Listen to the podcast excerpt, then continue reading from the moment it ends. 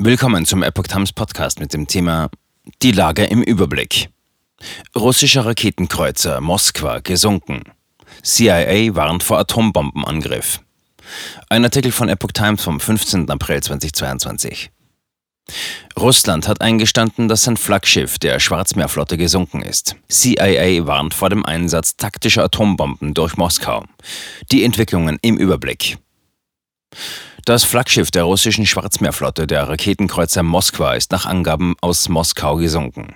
Der ukrainische Präsident Volodymyr Zelensky dankte den Bürgern seines Landes anlässlich des 50. Tags des Kriegs, dass sie das Land verteidigten. Am frühen Freitagmorgen waren in Kiew lokalen Medienberichten zufolge lauter Explosionen zu hören. In mehreren Regionen wurde Luftalarm ausgelöst. Berichte über mögliche Schäden oder Opfer gab es zunächst nicht. Der angeschlagene russische Raketenkreuzer Moskwa sei am Donnerstag während eines Sturms untergegangen, als er an sein Ziel geschleppt werden sollte berichtete die Staatsagentur TASS unter Berufung auf das russische Verteidigungsministerium. Ein Abschleppen sei notwendig geworden, da das Schiff seine Stabilität aufgrund von Schäden am Rumpf verloren habe, der während eines Brands durch die Detonation von Munition beschädigt worden sei. Angaben zur Brandursache gab es nicht. Von ukrainischer Seite hatte es zuvor geheißen, das Schiff sei von einer oder zwei Antischiffsraketen getroffen worden. Bereits in der Nacht zu Donnerstag hatte Moskau mitgeteilt, die Besatzung der Moskwa sei vollständig evakuiert worden. Der Sprecher des US-Verteidigungsministeriums John Kirby sagte dem TV-Sender CNN, es sei wahrscheinlich, dass es bei dem Vorfall Tote und Verletzte gegeben habe. An Bord seien bis zu 500 Soldaten gewesen. Ich weiß nicht, wie viele sie runtergebracht haben. Wir haben Hinweise gesehen, dass es Rettungsboote gab und dass einige Matrosen das Schiff verlassen konnten, sagte Kirby, ein pensionierter Konteradmiral der US-Marine. Aber falls es von einer Rakete getroffen wurde, selbst falls es nur eine interne Explosion war, die Munition verbrannt hat, so wie es die Russen sagen, wird man wahrscheinlich an Bord Tote und Verletzte haben.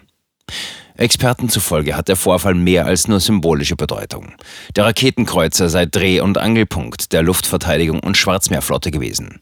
Dass das Schiff sank, sei es nun durch einen Unfall oder eine Rakete, werde die Moral der ukrainischen Streitkräfte heben und sei zudem ein Propagandasieg für Kiew. CIA, russische Drohung nicht auf leichte Schulter nehmen. CIA-Chef Bill Burns warnte davor, eine Bedrohung durch den möglichen Einsatz taktischer Atombomben durch Russland ernst zu nehmen. Angesichts der möglichen Verzweiflung von Präsident Wladimir Putin und der russischen Führung angesichts der bislang erfahrenen militärischen Rückschläge kann keiner von uns die Bedrohung durch einen möglichen Einsatz taktischer Atomwaffen oder Atomwaffen geringer Sprengkraft auf die leichte Schulter nehmen. Wir tun es nicht, sagte Burns. Zelensky dankt Ukrainern für 50 Tage Widerstand. Der ukrainische Präsident Zelensky dankte seinen Landsleuten für 50 Tage Widerstand gegen Russland. Gott sei Dank den Streitkräften der Ukraine und unserem Volk, wir haben den größten Teil unseres Landes verteidigt, sagte Zelensky in einer auf Telegram veröffentlichten Videobotschaft. 50 Tage unserer Verteidigung sind eine Leistung, eine Leistung von Millionen von Ukrainern.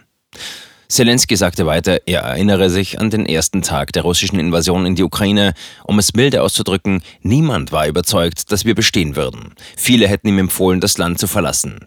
Sie haben dazu geraten, dass wir uns de facto der Tyrannei ergeben. Sie hätten aber die Ukrainer nicht gekannt und nicht gewusst, wie mutig diese seien und wie sehr sie Freiheit schätzten. Habeck müssen mehr Waffen an Ukraine liefern. Bundeswirtschaftsminister Robert Habeck macht sich für eine Ausweitung von Waffenlieferungen an die Ukraine stark. Es müssen mehr Waffen kommen, sagte der grünen Politiker den Zeitungen der Funke Mediengruppe. Wir können die Ukraine in dem Krieg nicht alleine lassen. Sie kämpft auch für uns. Die Ukraine darf nicht verlieren, Putin darf nicht gewinnen. Vor allem Politiker von den Grünen und der FDP dringen in der Ampelkoalition auf weitere Hilfen für Kiew, auch in Form von schweren Waffen. Kiew. Flixbus nimmt wieder Fahrten in die Ukraine auf. Der Busbetreiber Flixbus nimmt nach Angaben aus Kiew wieder Verbindungen in die Ukraine auf.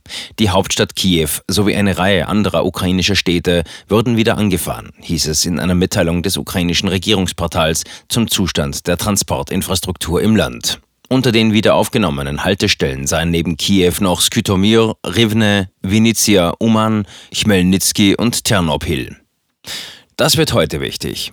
Papst Franziskus wird an diesem Karfreitag den traditionellen Kreuzweg am Kolosseum in Rom feiern. Um sich gegen den Krieg in der Ukraine und gegen Waffengewalt auszusprechen, entschied der Vatikan, dass bei der 13. Station Ukrainer und Russen das Kruzifix als Friedenszeichen gemeinsam tragen werden.